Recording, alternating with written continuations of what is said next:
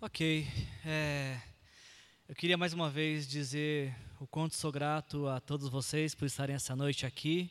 Que Deus abençoe a sua vida que está aqui, ou a sua vida de que está assistindo, quando e aonde você estiver nos assistindo pela internet também. Ah, todo começo de ano aqui na, na Igreja Aliança, nós gostamos de começar o ano pensando em uma palavra que direcione nossos passos, que nos ajude a, a compreender os planos e vontade de Deus para nossas vidas.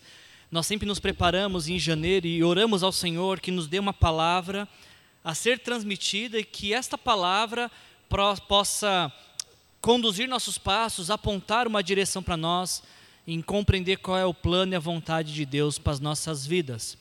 E, e, e essa pregação, a primeira do ano, eu não que eu não leve as outras como tenho as outras como especiais, mas essa parece para mim ser um, um pouco mais especial do que algumas outras mensagens do ano, porque eu creio de todo o meu coração que as próximas palavras que eu vou dizer aqui podem mudar a sua vida.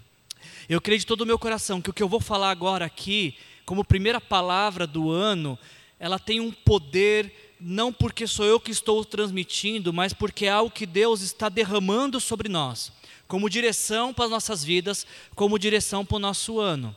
Então, quando você me ouve falar nesta noite, a palavra que vou trazer, é, receba como palavra de Deus, receba como algo que Deus quer acrescentar na sua vida, algo que Deus quer te dar, algo que Deus quer moldar em você. Receba a palavra desta noite como uma palavra que Deus quer trabalhar em você e através de você. Essa é a nossa oração quando a gente começa todo, todo ano. A nossa primeira série do ano, ela vem debaixo da seguinte oração: Pai, nos ajude a encorajar nossos ouvintes a perceberem os teus bons planos. Pai, nos ajude com esta palavra, é, fazer com que os ouvintes dessa mensagem tirem os olhos das circunstâncias e possam enxergar além das circunstâncias. Então, vocês estão aqui como resposta dessa oração. Você que está assistindo essa mensagem pela internet, está assistindo como resposta dessa oração. Nos próximos minutos, Deus pode fazer algo lindo na sua vida. Se você ouvir, não o que eu tenho para dizer, mas o que o Espírito Santo vai ministrar ao seu coração e ao meu coração. Tendo isso por, por ponto de partida, como pensamento matriz, essa é a série que vai nos conduzir neste mês de janeiro, virando a página. Existe algo novo te esperando no próximo capítulo da sua vida. E quando a gente uh, decidiu realizar essa série de mensagens, a nossa, a nossa intenção era te encorajar a considerar o fato de que Deus tem planos e propósitos para você. A sua vida não é fruto do acaso. Você não está neste mundo ah, debaixo daquela filosofia, deixa a vida me levar. Não, Deus tem algo especial para você. Deus tem algo preparado para você. Eu não sei se você já fez planos para este novo ano, se você já está contemplando algumas coisas, mas independente do que você esteja vendo ou não consiga ver, a realidade maior é que Deus tem um plano para a sua vida. Deus tem um propósito para a existência. Aliás, essa palavra propósito é uma palavra que você vai ouvir muito aqui na, na Aliança Vista Verde, porque, como nós ah, demonstramos há um pouco atrás, esse é nosso tema do ano: incendiados por um propósito. Durante todo o ano de 2022, né? 2022, nós vamos estar falando dos propósitos para nossas vidas e como que esse propósito deve encontrar morada no nosso coração e nos incendiar, nos mover.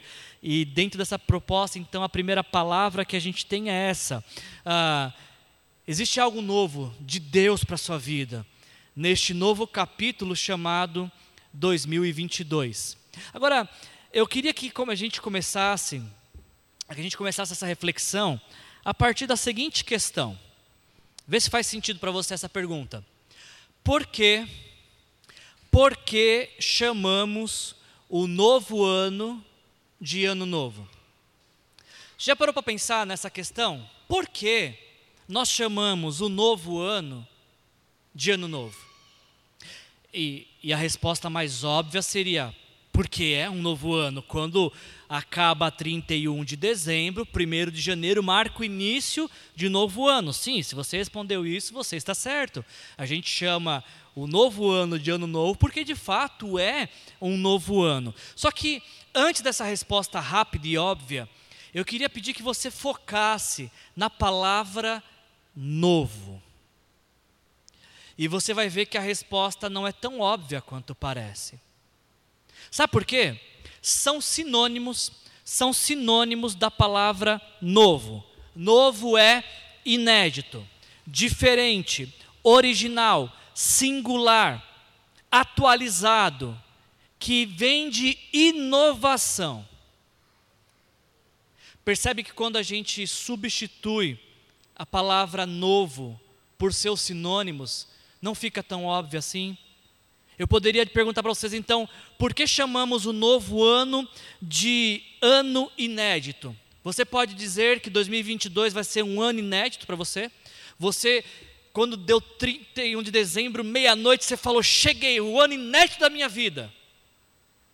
Você olhou para 2022 como um ano diferente da sua vida, um ano original, ano singular. Quando virou o calendário, virou o ponteiro do relógio, você falou: Este é um ano de inovação? É por isso que eu fiz essa pergunta, porque eu me sinto um pouco constrangido de chamar o novo ano de ano novo se eu continuo sendo a mesma pessoa.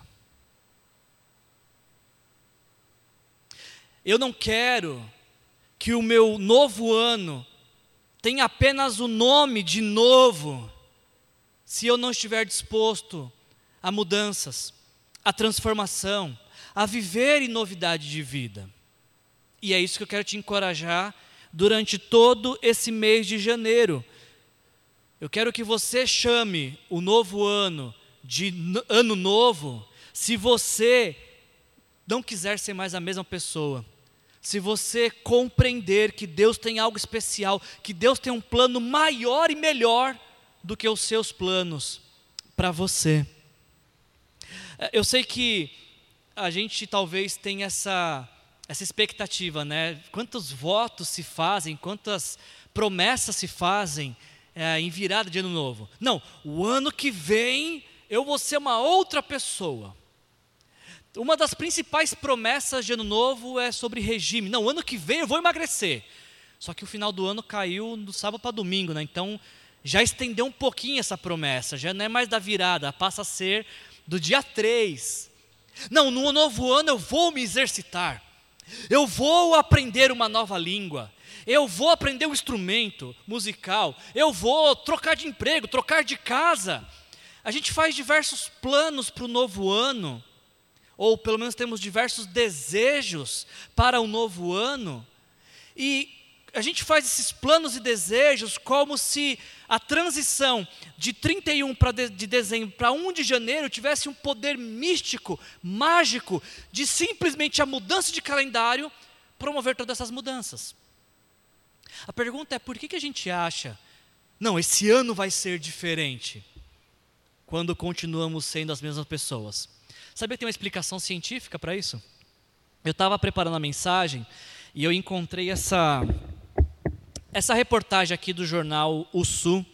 É uma reportagem de 30 de dezembro de 2017. O tema da, da reportagem é: Saiba como o, novo, o ano novo mexe com o seu cérebro. A ciência explica porque damos sentido especial à virada e insistimos em resoluções que geralmente não cumprimos. Se você se perguntar, mas por que eu fico fazendo esses votos que eu não cumpro? Tem uma explicação científica para isso. E de acordo com essa matéria, uh, eles dizem o seguinte na matéria: no último dia do ano, a Terra vai girar em torno do seu eixo, em sentido leste, completando a rotação em cerca de 24 horas. Do ponto de vista astronômico, é um dia como qualquer outro. Agora, da perspectiva humana, é a virada do ano, com todo o significado que ela recebe dos habitantes desse planeta. Agora, por que, que a gente gera essa expectativa? a reportagem diz que, movidos por um cérebro apegado a ciclos naturais e programado para o presente, damos a passagem de 31 de dezembro ah, para o 1 de janeiro um poder de apagar erros e guiar acertos, como perder peso, ler mais e gastar menos. E aí, então, duas pessoas que foram entrevistadas ah, na reportagem disseram as seguintes palavras. Primeiro, Cristiano Nabuco, que é psicólogo na USP, ele diz: durante milênios, o nosso cérebro foi programado para começar e encerrar tarefas. Por que, que a gente tem essa expectativa de que o novo ano vai trazer novidade? Porque a nossa cabeça ela foi desenvolvida ah, dentro dessa perspectiva de um ciclo começa e um ciclo se encerra. Então, 31 de dezembro marca o, o término de um ciclo e 1 de janeiro o início de um novo ciclo. Agora, preste atenção no que Vitor é, Friari, que é diretor do Centro de uh, Mindfulness, diz. Ele diz o seguinte: a necessidade de encerrar ciclos é natural, como a nossa respiração. Então, nós temos a necessidade de encerrar ciclos, é natural, da, é da nossa natureza. Mas, preste atenção nisso, assim como a respiração, nós temos que aprender a controlá-la. O importante não é só querer mudar, mas estar abertos a mudanças.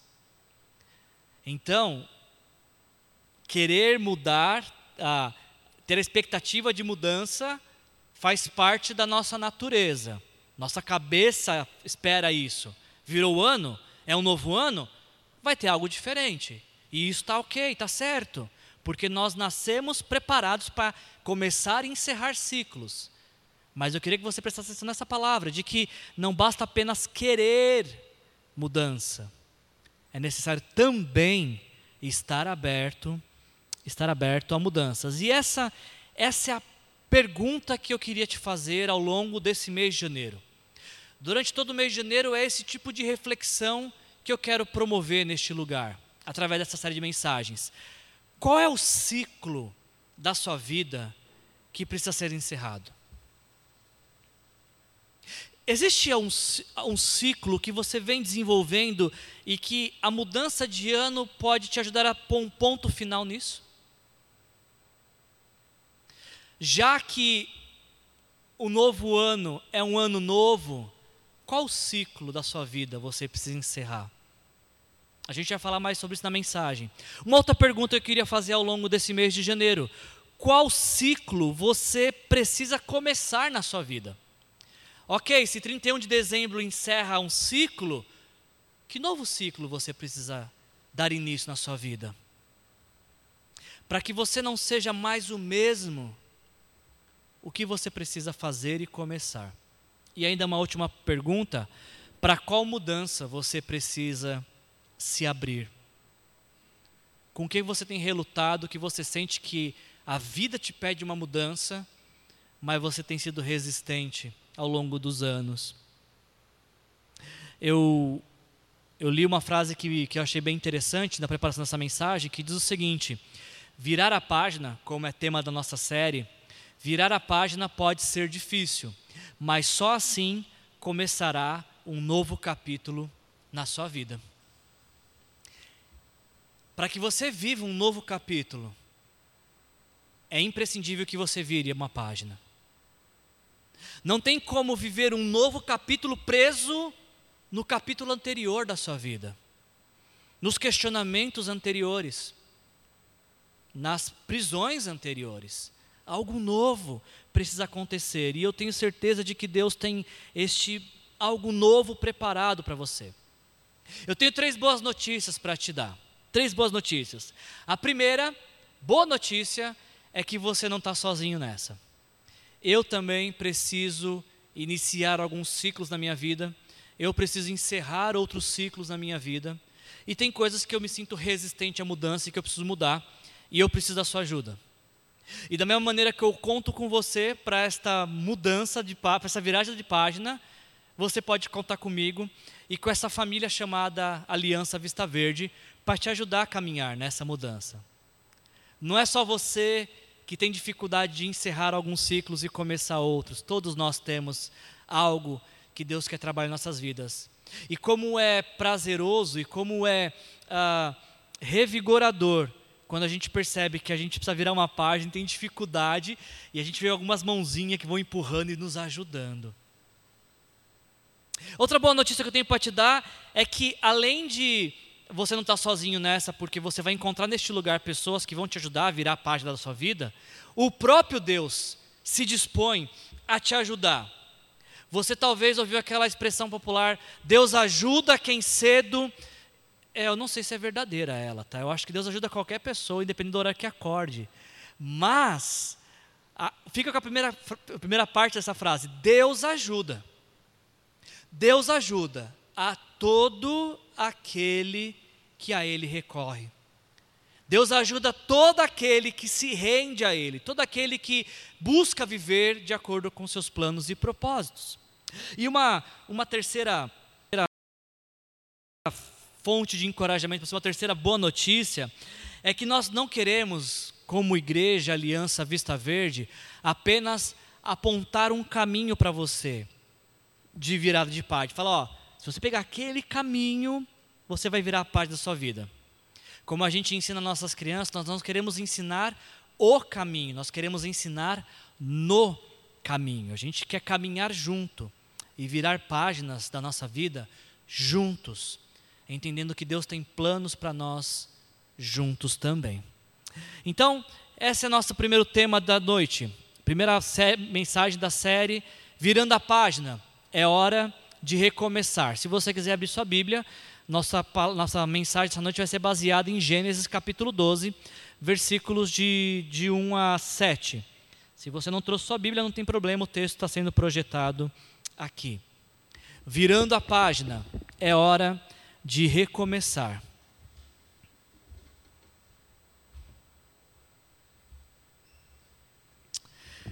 Deus fala comigo e com você nessa noite desta forma, através da palavra dele.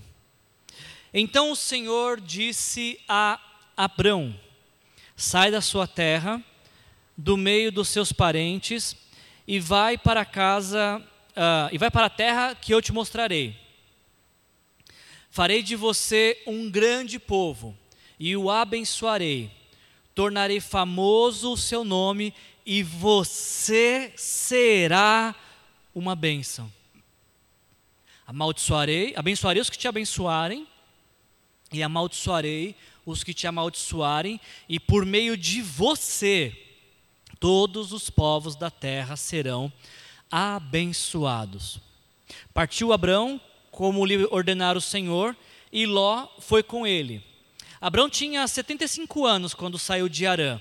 Levou sua mulher Sarai, seu sobrinho Ló, todos os bens que havia acumulado e os seus servos comprado em Arã partiram para a terra de Canaã e lá chegaram. Abraão atravessou a terra até o lugar do carvalho de Moré, em Siquém. Naquela época, os cananeus habitavam nessa é, essa terra.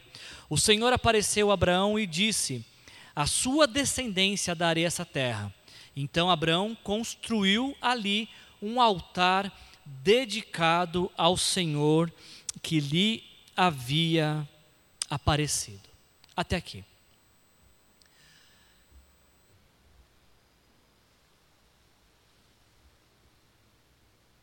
Eu posso afirmar sem medo de errar de que essa é uma das histórias mais conhecidas das Escrituras. Quando você começa a desenvolver o hábito de ler a Bíblia, essa é uma das primeiras histórias que você decora. Não, não por um acaso, porque ela é uma das uh, uma das histórias colunas, pilares de toda a construção da narrativa bíblica. Essa é uma história importante, mas eu não sei se você, numa leitura rápida, se atentou a como que essa história surge, porque muitas vezes a gente dá tanto, tanta ênfase Deus Abraão que nós desconsideramos o que aconteceu antes desse chamado. E a gente não pode fazer isso porque o antes faz parte da construção. O texto que a gente acabou de ler, como nós vimos, ele começa com a palavra então. Moisés está nos convidando a refletir o que aconteceu antes de Abraão, de Deus falar com Abraão e ele seguir viagem. Aliás, Gênesis capítulo 12 faz uma divisão do livro de Gênesis. Ah, a palavra Gênesis vem do hebraico Bereshit, que significa no princípio, é a primeira palavra encontrada em Gênesis 1:1, e é o livro das origens, de fato, é o livro dos princípios. Então, do capítulo 1 ao capítulo 11, ah, Moisés, que é o autor desse livro, está falando de todos os começos, o começo do mundo, o começo da família, o começo das nações. E aí, a partir do capítulo 12 até o final do livro, ah, Moisés vai escrever como é que Deus começou, deu início ao seu povo, através da vida deste homem chamado Abrão. Agora, o que, que acontece antes, antes desse então? O que, que a Bíblia nos conta e que se torna a base, a construção para esse chamado? A gente tem que considerar que antes do Senhor chamar Abraão, a, a geração de Abraão era uma geração que viveu em um mundo pós dilúvio. Eu acho que você conhece essa narrativa bíblica que se encontra em Gênesis 6 até Gênesis 9, de que um dia Deus uh, viu que o mundo tinha tanta maldade que ele decidiu resetar a história. Ele decidiu dar um reset para que recomeçasse tudo de novo. E aí então ele, ele chama um homem chamado Noé para construir uma arca, e nesta arca seria colocado animais de várias espécies, e Noé e sua família entraria nela. A gente chama de arca de Noé, mas na verdade a arca é de Deus, porque foi Deus que promoveu salvação através de Noé. Então, antes de Deus chamar Abraão, Abraão viveu no mundo em reconstrução. Viveu num mundo onde foi necessário reconstruir após o caos reconstruir após a destruição, reconstruir após ah, tudo que se conhecia antes não se ter mais relato. Esse é o mundo em que a geração de Abraão se desenvolve. A gente lê inclusive em Gênesis 10, 32 essa expressão: são esses os clãs do, dos filhos de Noé, distribuídos em nações conforme a história de sua descendência. A partir deles, dos filhos de Noé, os povos se dispersaram pela terra depois do dilúvio. Essa era inclusive a ordem de Deus, de que todos, todos os povos se dispersassem, uh, tomassem conta de toda a terra. A Bíblia ainda nos conta em Gênesis 10 que dentre estes que se dispersaram, ela dá ênfase para um especial, que diz o seguinte, que Cush gerou também Nimrod. Há uma ênfase especial sobre esse personagem pós-dilúvio, porque diz que ele foi o primeiro homem poderoso da terra. Ele foi mais valente dos caçadores, por isso se diz valente como Nimrod. No início, uh, o seu reino abrangia Babel, a gente vai falar daqui a pouquinho de Babel, na terra de Sinear. Desta terra ele partiu para a Síria, onde fundou Nínive. Alguns estudiosos, estudiosos atribuem a Nimrod tanto a, a construção ou o projeto da Torre de Babel, porque a Torre de Babel foi construída justamente em Babel, que era território de Nimrod, como também a, a Síria, que foi capital, a Nínive, que foi capital da Síria, um dos, dos piores e mais terríveis impérios que existiu. Quando a Bíblia fala deste homem, Nimrod, e fala que ele foi um caçador, a palavra aqui para caçador, ela, ela seria melhor traduzir se fosse para guerreiro. Nimrod era um homem que não caçava apenas animais, caçava também gente, pessoas, para construir o seu reino poderoso. Ou seja, o mundo pós-dilúvio não é um mundo só de reconstrução, é um mundo também de uma busca por poder. Para quem tem mais poder, para quem pode mais. E é justamente neste ambiente, então, que vai surgir a Torre de Babel. A Bíblia nos conta a história de, de alguns homens que estavam na cidade de Babel e que decidiram construir uma torre. Ali a palavra para torre significa fortaleza. E eles queriam construir a maior construção possível que ela alcançasse os céus para que isso desse a eles poder, fama, renome e eles fossem conhecidos por todos os povos da terra. Nós vemos muito claro aqui a rebelião contra Deus, porque em Gênesis 9:7, qual que era a ordem? Sejam férteis, multipliquem e espalhem-se pela terra. O plano pós-dilúvio de Deus era que os povos se espalhassem pela terra. Mas em Babel a gente vê a rebeldia contra Deus, porque eles dizem, lá em Babel, vamos construir uma cidade com uma torre que alcance os céus, e assim nosso nome será famoso, e não seremos espalhados pela face da terra.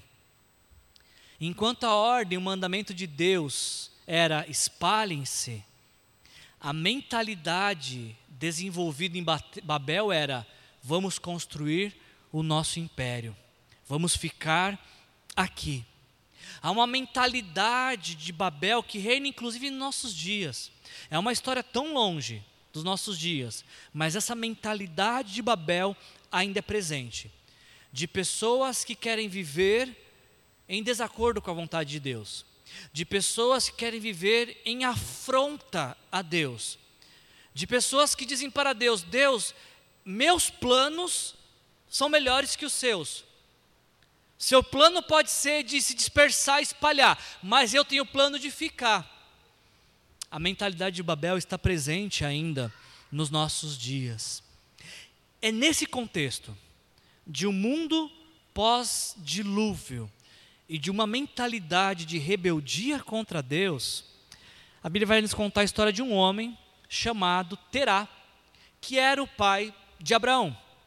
Nos diz o Gênesis capítulo 11, do versículo 10 a 32 tem essa história, mas aqui apenas um resumo, diz que Terá tomou seu filho Abrão, seu neto Ló, que era filho de Arã, e sua nora Sarai, mulher de seu filho Abrão, e juntos partiram de Ur dos Caldeus para a terra de Canaã.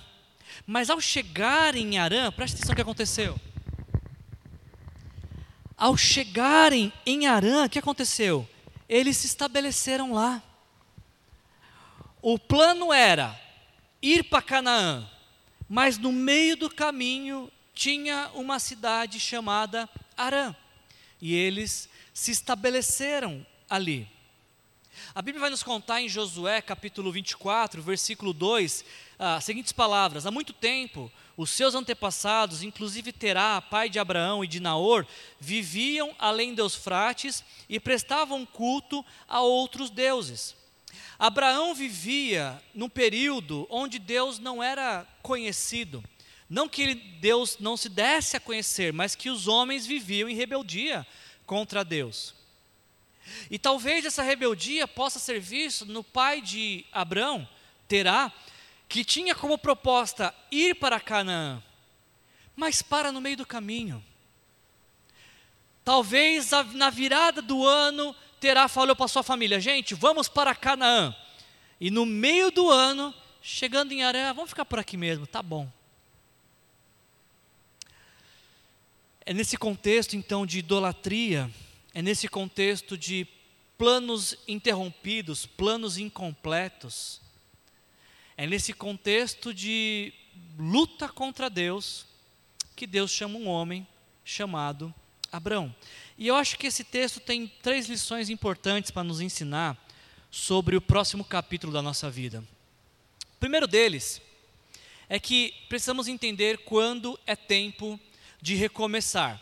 Esta foi a palavra de Deus para Abraão: sai da sua terra. Deus não dá uma recomendação, Ele não fala assim: olha, se você quiser, eu sugiro que você saia deste lugar.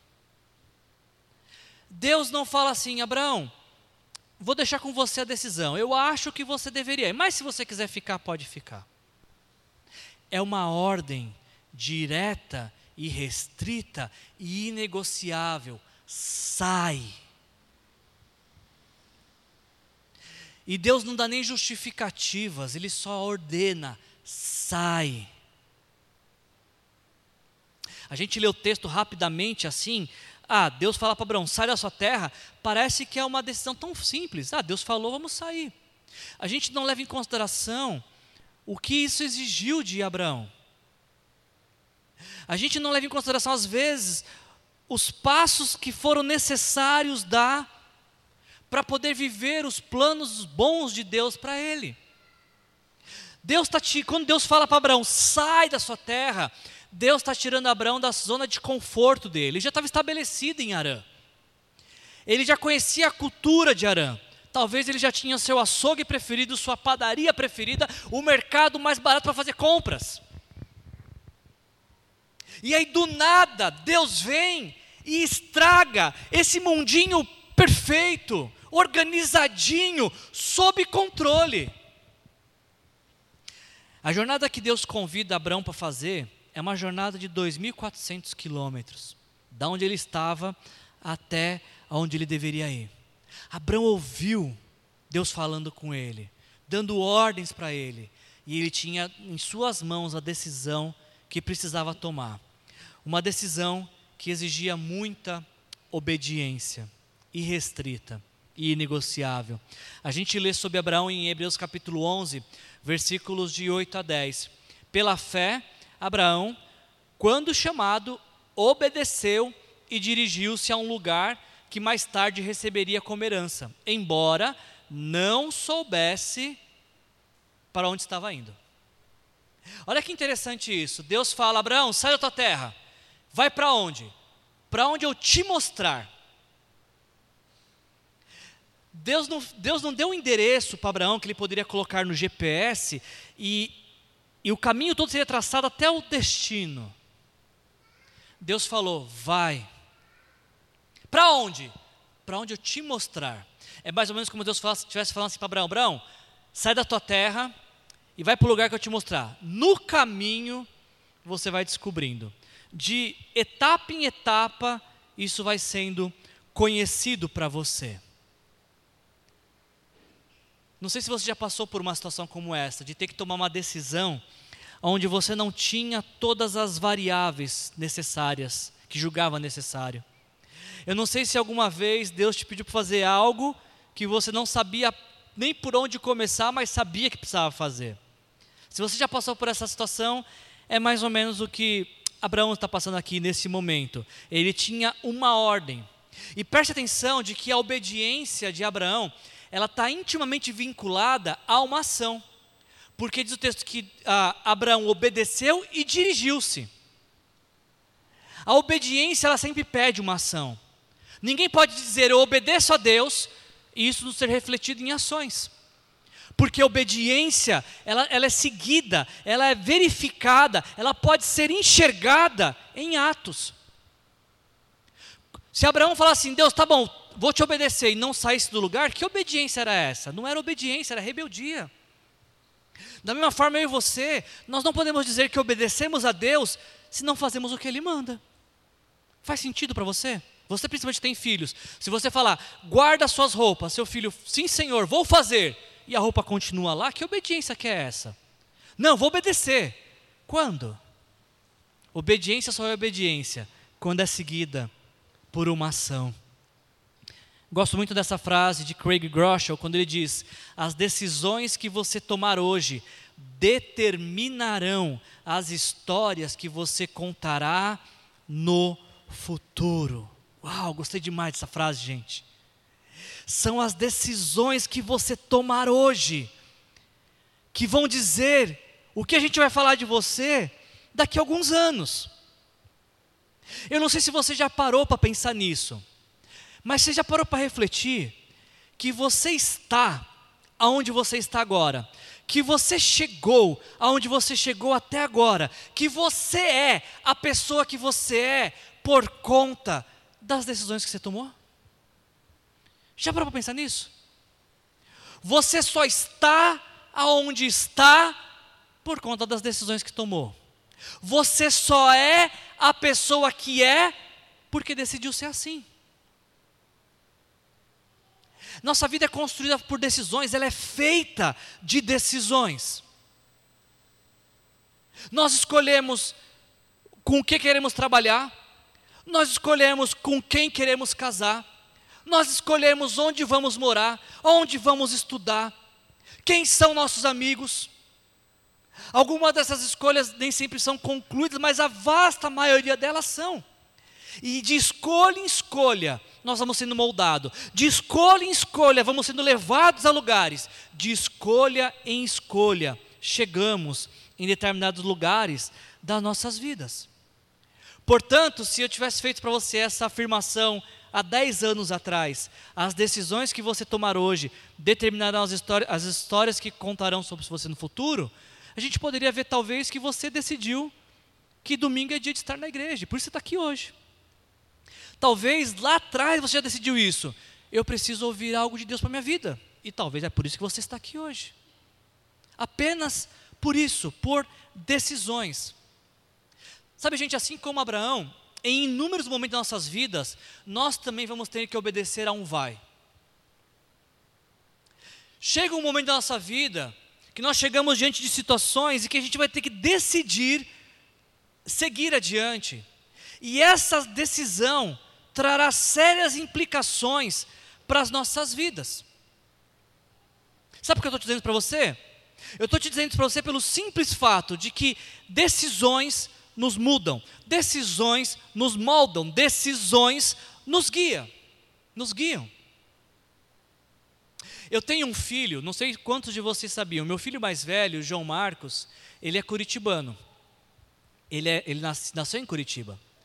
E ele só nasceu em Curitiba porque eu decidi aceitar uma proposta de trabalho para trabalhar em Curitiba, no ano de 2008. Talvez, ele, talvez não, com certeza, ele teria uma outra, uh, seria de uma outra região do país se eu recusasse aquele convite de trabalho. Mas a decisão que eu tomei de aceitar aquele convite de trabalho determinou o lugar que meu filho mais velho nasceu. Eu escolhi, eu escolhi o dia que ele nasceu. O médico falou: "Olha, eu tenho dia 9 e dia 10". Eu falo, eu falei: "Eu quero dia 11". Por quê? Porque eu quero, eu sou o pai, eu posso escolher? Pode, então eu quero dia 11. Eu pensei, 11 do 1 acho que é fácil decorar, né? Eu escolhi, eu escolhi o nome do meu filho, e as minhas escolhas determinaram onde meu filho nasceu, que dia ele nasceu e por qual nome ele iria atender e responder. Da mesma forma acontece com você. Cada decisão que nós tomamos hoje define o que seremos amanhã. Cada sai que a gente obedece vai definir o nosso futuro, o futuro da nossa família, o futuro de quem nós somos. Vai ter vezes na vida, gente, que Deus vai falar coisas que não farão o menor sentido. Vai ter vezes que Deus vai falar assim para você: sai e vai perdoar aquela pessoa que não te pediu perdão. Deus, mas ela não pediu perdão, não vou perdoar. Sai e vai. Não faz sentido. Talvez naquele momento não. Mas no plano de Deus, se Ele mandou, em algum momento vai fazer sentido. Vão ter momentos em nossas vidas que nós vamos estar fragilizados emocionalmente. E Deus vai nos falar: vai consolar tal pessoa. Deus, mas sou eu que preciso de um abraço. O abraço que você precisa, vai, vai, você vai receber no abraço que você vai dar. Quantas vezes nós oramos por cura estando doentes? Deus está orando para tal pessoa ser curada e eu estou aqui doente. Pois é, sai e vai. Quantas vezes a gente ora para Deus prover recursos para alguém e a gente com a conta negativa? Deus, mas eu estou precisando aqui, só está falando para eu orar por tal pessoa. É, sai e vai. Sai e vai. Eu e você precisamos decidir sair da nossa zona de conforto. Deixar que a ordem de Deus guie e oriente as nossas vidas. E aí sim, quando a gente ouve Deus dizer vai e a gente obedece com atitudes, é aí que começamos a viver um ano novo, diferente, inusitado, inovador, cheio de novidade de vida. É aí que começamos a experimentar por coisas que nunca antes experimentamos, a viver realidade que jamais imaginamos que fossem possíveis. Quando obedecemos fazer aquilo que Deus nos diz. Mas Deus não para apenas na questão da, da obediência, é necessário também no passo de obediência ter um passo de confiança. É como se a obediência fosse o primeiro passo e a confiança fosse o segundo. Um depende do outro. Quando Deus fala, sai e vai para a terra que eu te mostrarei. Que terra que é essa? Você vai descobrir no caminho. Você não vai ter todos os planos, todas as variáveis, todas as informações. Você vai ter uma informação necessária. O Deus que está te conduzindo, Ele é fiel para te levar até o final, para te conduzir até o lugar que Ele falou que iria te conduzir. A gente lê isso em Hebreus capítulo 11, versículo uh, 11 e 13. Ainda falando de Abraão, ele diz: pela fé, Abraão e também a própria Sara, que era sua esposa, apesar de estéril e em avançada idade, recebeu poder para gerar um filho. Por que, que ela recebeu poder? Porque ela era boazinha? Por que ela recebeu poder? Porque ela foi sorteada nas bênçãos de Deus? Não. Ela recebeu poder porque ela considerou que Deus era fiel, que fiel era aquele que lhe havia feito a promessa. Deus fez uma promessa para este casal de que eles teriam um filho em avançada idade, sendo Sara estéreo. Eles não estavam contando com o que eles tinham de recursos, de possibilidades, eles estavam contando com o que Deus prometeu. A base da confiança não era nos recursos, nas possibilidades, nas chances. Nunca foi. Sempre foi confiando em Deus e nos propósitos de Deus. E, gente, na minha vida e na sua vida não é diferente. Eu sei que nós queremos todas as informações que nós precisamos para seguir adiante. Não seria bom se Deus falasse para a gente: olha, eu tenho um plano para você e vai acontecer isso, isso, isso, isso, até se concluir. Seria perfeito. Ou não. Se Deus talvez não desse todas as informações, a gente falaria: ah, não, Deus, por isso. Eu até gostei do, do resultado final, mas tem que atravessar todo esse deserto, não quero, não. Eu acho que Deus é misericordioso com a gente, sabe? Porque se Ele desse todas as informações que nós queremos, nós não teríamos estruturas para suportar. Além do que, a gente precisa considerar o seguinte: se nós soubéssemos de tudo, nós não precisávamos de fé. Porque a fé, como diz a Bíblia, é a certeza do que esperamos e a prova do que não vemos. Se você tem todo o trajeto traçado, até mesmo com, com os graus onde você pode parar para tomar café, você não precisa de fé. A gente precisa de fé justamente para andar pelo que a gente não está vendo, pela confiança que nós temos em Deus. Se nós tivéssemos todas as informações, nem de Deus a gente precisaria, porque a gente ia falar: bom, eu sei o que fazer, por onde percorrer, que recurso vou precisar. Eu não sei você, gente, mas quando eu olho esse texto de Gênesis 12, ele me impressiona, porque eu olho para esse texto e fico pensando que Abraão não tinha informação nenhuma, e ele simplesmente seguiu. Quantos de vocês que têm filhos se lembram quando foi o nascimento do primeiro filho? Você tinha todas as informações que você precisava para ser pai? Diz que o primeiro filho, para todos, é muito difícil porque você fica tudo cheio de cuidado, parece que vai quebrar, parece que é frágilzinho. Agora o segundo não, o segundo pode andar descalço, pode comer terra, não tem problema.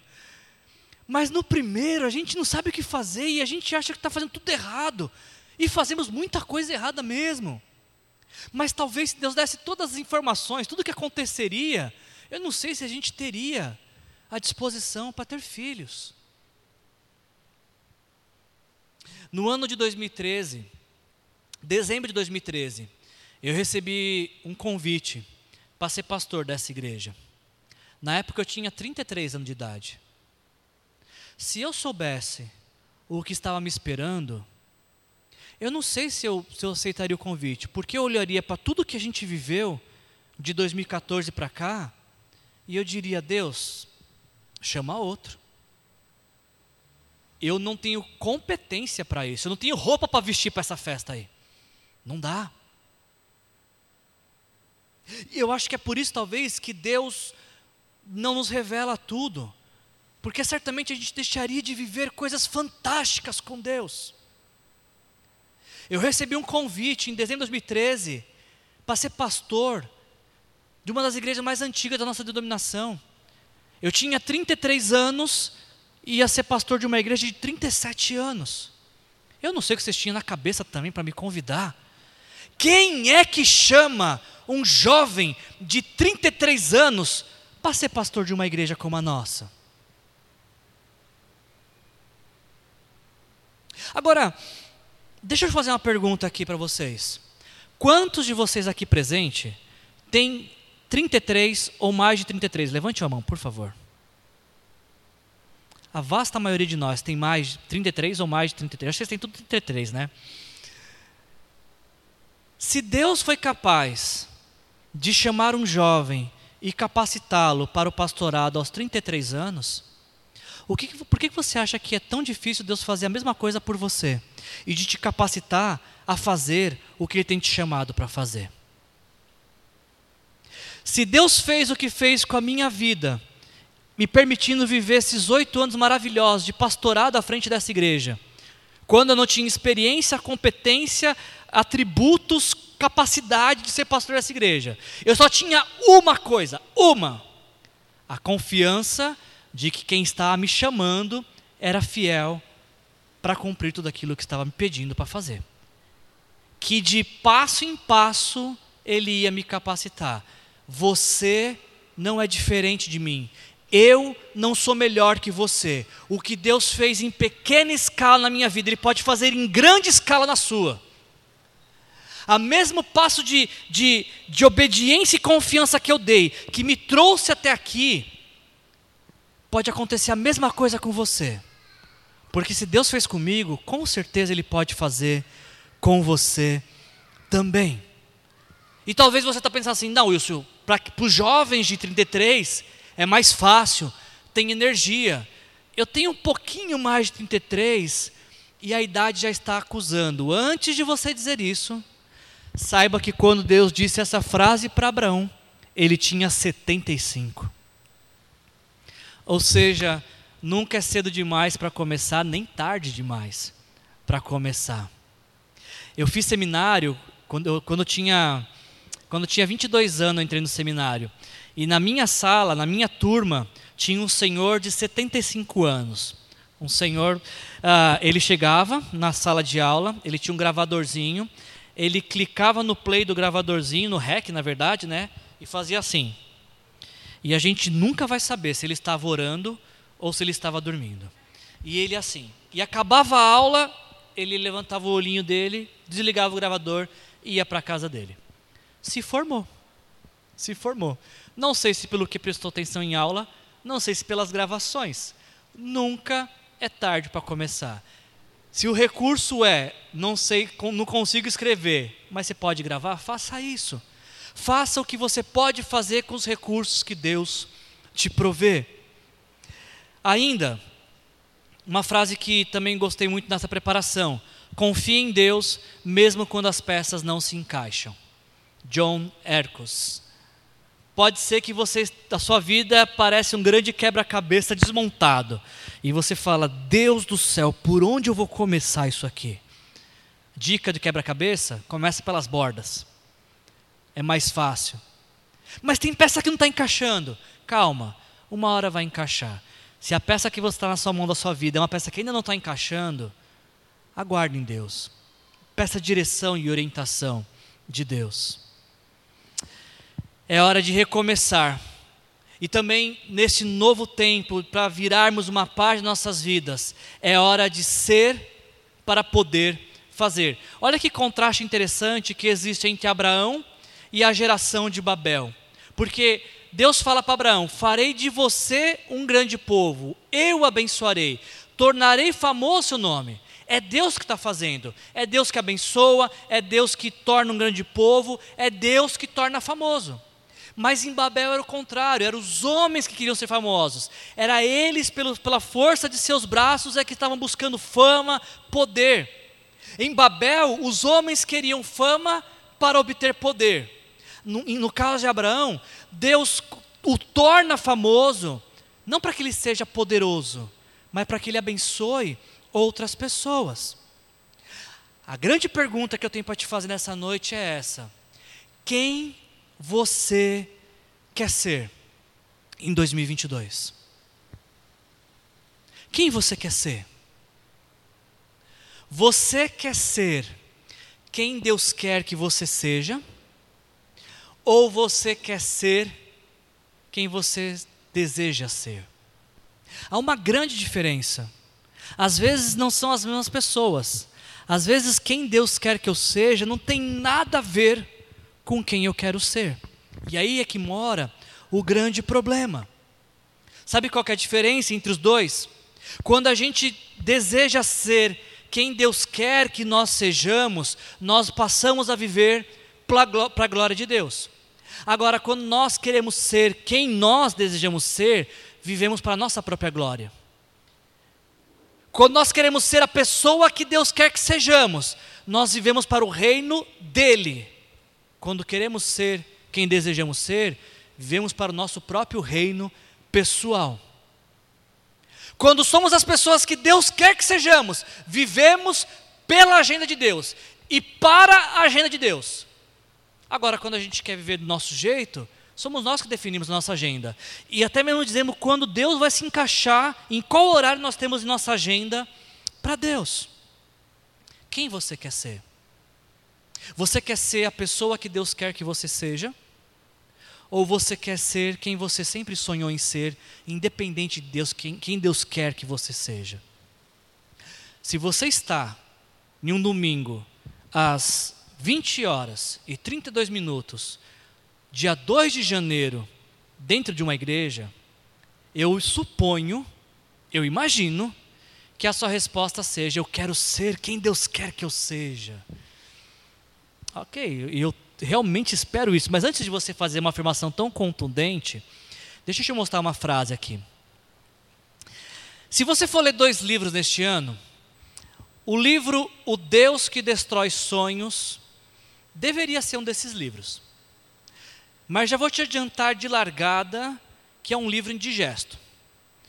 É um livro que vai te contrariar. E se ele não for tão caro, você pode até querer rasgá-lo no meio do caminho. Porque nós vemos numa cultura, e o Rodrigo Bibo fala isso, onde parece que Deus é gênio da lâmpada, onde Deus só se encaixa em nossas agendas se for para atender uma de nossas demandas. Nós não conseguimos imaginar, conceber um Deus que deixa nosso sorvete cair no chão. Rodrigo Bibo diz as seguintes palavras no livro Deus que Destrói Sonhos: Estamos dispostos a seguir Cristo. Ele está perguntando, né? Estamos dispostos a seguir Cristo, mesmo quando Ele, para o cumprimento dos seus misteriosos e incompreensíveis propósitos eternos, implode nossos planos?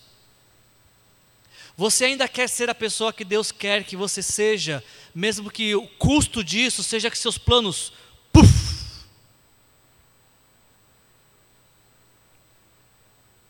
Estamos dispostos a seguir Cristo, mesmo quando, para que seus propósitos eternos sejam atendidos, Ele estilhasse nossos sonhos.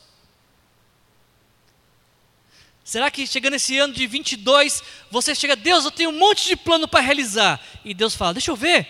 Ele amassa assim e joga na lata do lixo. O que você fez, Deus? Nenhum desses planos são tão bons quanto os planos que eu tenho para você. Você ainda assim estaria disposta a ser essa pessoa? A aceitar ser a pessoa que Deus quer quando Ele vira ao avesso as suas ambições e te diz não. Aliás, você conhece algum Deus que diz não? Nos nossos dias parece que só Deus só fala sim. Eu queria um Deus que só falasse sim, seria tão tranquila a vida. Sim, sim, sim. O Deus que eu conheço, ele fala não. Tem hora que ele fala espera. Tem hora que ele fala talvez. Fala algum sim também. Mas quando ele fala sim, não espera, tem tudo a ver com, com os planos e propósitos dele, não com os meus planos e propósitos. Entenda que a pergunta nunca foi quem você quer ser. A pergunta sempre foi quem Deus quer que você seja. E quando você entende quem Deus quer que você seja, você não vai querer ser outra pessoa. Ainda, a gente vira, vira o próximo, para o próximo capítulo da nossa vida, quando a gente entende que recebemos de Deus para também assim compartilhar. O texto que nós lemos diz que Deus falou para Abraão: abençoarei os que te abençoarem e abençoarei os que te amaldiçoarem. O texto não acaba aqui. O texto segue: por meio de você, todos os povos da terra serão abençoados. Quando Deus abençoa alguém, não é para que essa bênção fique, bênção fique retida na vida dessa pessoa. Quando Deus abençoa alguém, não é para tornar esta pessoa mais abençoada que as demais. Quando Deus abençoa alguém, é para que este que foi abençoado multiplique sobre a vida de outros a bênção de Deus. Você que está aqui nesta noite, você que está nos assistindo pela internet, você se sente uma pessoa abençoada? Você pode olhar para a sua vida neste novo ano e dizer, graças a Deus pelas bênçãos recebidas, você se sente abençoado por Deus? Se você se sente abençoado por Deus, me responda: quem você tem abençoado com as bênçãos que Deus tem te dado? Sobre a vida de quem tem respingado o que Deus tem derramado sobre você? Com quem você tem compartilhado os feitos de Deus, o que Deus tem feito em sua vida? Se você se sente uma pessoa abençoada, mas essa bênção termina em você, você está vivendo com a mentalidade de Babel. Vou construir meu reino, uma torre, vou ser famoso, vou ter muitos seguidores, muitos likes, vou gastar para os meus prazeres, para as minhas demandas. Babel. Isso é mentalidade de Babel. A mentalidade de povo de Deus é abençoado para abençoar. Queria terminar essa mensagem de hoje, gente, considerando as seguintes questões para a gente praticar essa mensagem. Tudo começa pela obediência. A história nos diz que Abraão, ele seguiu como lhe ordenara o Senhor. Sai e vai. Abraão simplesmente seguiu como o Senhor lhe ordenara. E através desta obediência é que Abraão se vai se tornar o pai de muitas nações. É através da obediência de Abraão que se forma um povo, o povo de Israel, que vai servir de berço para a chegada de Jesus. Tudo começa pela obediência e nada acontece se não obedecermos a Deus. Por isso, a primeira pergunta para você praticar essa mensagem é: qual é a ordem que Deus está te dando agora? eu tenho certeza que o Espírito Santo está falando algo ao seu coração. Existe algo que você aqui para essa semana pensando, trabalhando, de que você precisa mudar. Qual é a direção que Deus está te dando? O que Deus está te pedindo? Qual é a ordem que Deus está te direcionando você? Essa é a primeira pergunta. Abraão partiu como lhe ordenara o Senhor. E um outro ponto para considerarmos é que quando a gente muda para o próximo capítulo da nossa vida, na página de rodapé, deve ter uma lembrança do que aconteceu no capítulo anterior. Assim foi com Abraão. Abraão atravessou a terra até o lugar do carvalho de Moré, em Siquém. Naquela época, os cananeus habitavam nessa terra. O Senhor apareceu a Abraão e disse: A sua descendência darei essa terra. Abraão construiu ali um altar dedicado ao Senhor que lhe havia aparecido. Nós precisamos levantar memoriais, ter lembranças diante de nossos olhos, talvez até ao alcance de nossas mãos, do que Deus fez, do que Deus falou, do, das promessas que Deus cumpriu. Porque o nosso coração é um coração ingrato. A, a gratidão tem um prazo curto de validade em nossas vidas. Por isso precisamos levantar memoriais para sempre lembrar o que Deus fez e o que Ele falou. É assim que aconteceu com Abraão. Quando ele chegou em Canaã, ele levantou o memorial. E toda vez que ele olhasse para aquele memorial, ele ia lembrar de toda a trajetória, de toda a jornada. Ele ia lembrar que foi Deus que o chamou e foi Deus que o conduziu até aquele lugar. Tudo começa pela obediência. A cada nova vitória, a cada novo passo, precisamos levantar um memorial e honrar o Deus que tanto fez por nós. Você está disposto a virar a página da sua vida? Você está disposto, você está disposta a viver um novo ano, diferente de todos os outros anos que você viveu? A primeira grande decisão que você precisa para to tomar para que isso aconteça é entregar a sua vida para Jesus. Tudo começa por nossa obediência, entregar a vida para Jesus. Entender que na cruz Jesus morre pelos meus e pelos seus pecados. E quando nós nos arrependemos e dizemos, Senhor, me perdoe, porque foram os meus pecados que o levaram para a cruz. Eu te entrego a minha vida, venha ser o meu Senhor e Salvador. Este é o começo da virada de página. Você já fez isso já? Você já entregou sua vida para Jesus? Teve algum dia na sua vida que você disse, Senhor Jesus, eu quero te entregar a minha vida? Você pode fazer isso hoje se você quiser, orando no seu lugar, nos procurando a qualquer um de nós depois dessa celebração. Vai ser um imenso prazer poder te conduzir nesta mais importante virada de página da sua vida. Ou talvez você que está aqui me ouvindo, você falou, Wilson, mas essa oração já fiz, essa página já virei, já entreguei minha vida para Jesus. Ok, então como é que vai ser esse próximo ano seu? Quais, quais são os outros passos de obediência que Jesus está te convidando a tomar agora? Lembre-se do que a gente ouviu. A obediência ela é reproduzida nas ações. Como é que eu sei que eu estou obedecendo? Se eu estou praticando, pondo em prática o que Deus está me ordenando. Não existe pessoa obediente que vive em rebeldia. Não existe pessoas obedientes que vivem contrariando Deus. Sai do lugar que você está. Vai para o lugar que Deus está te mostrando.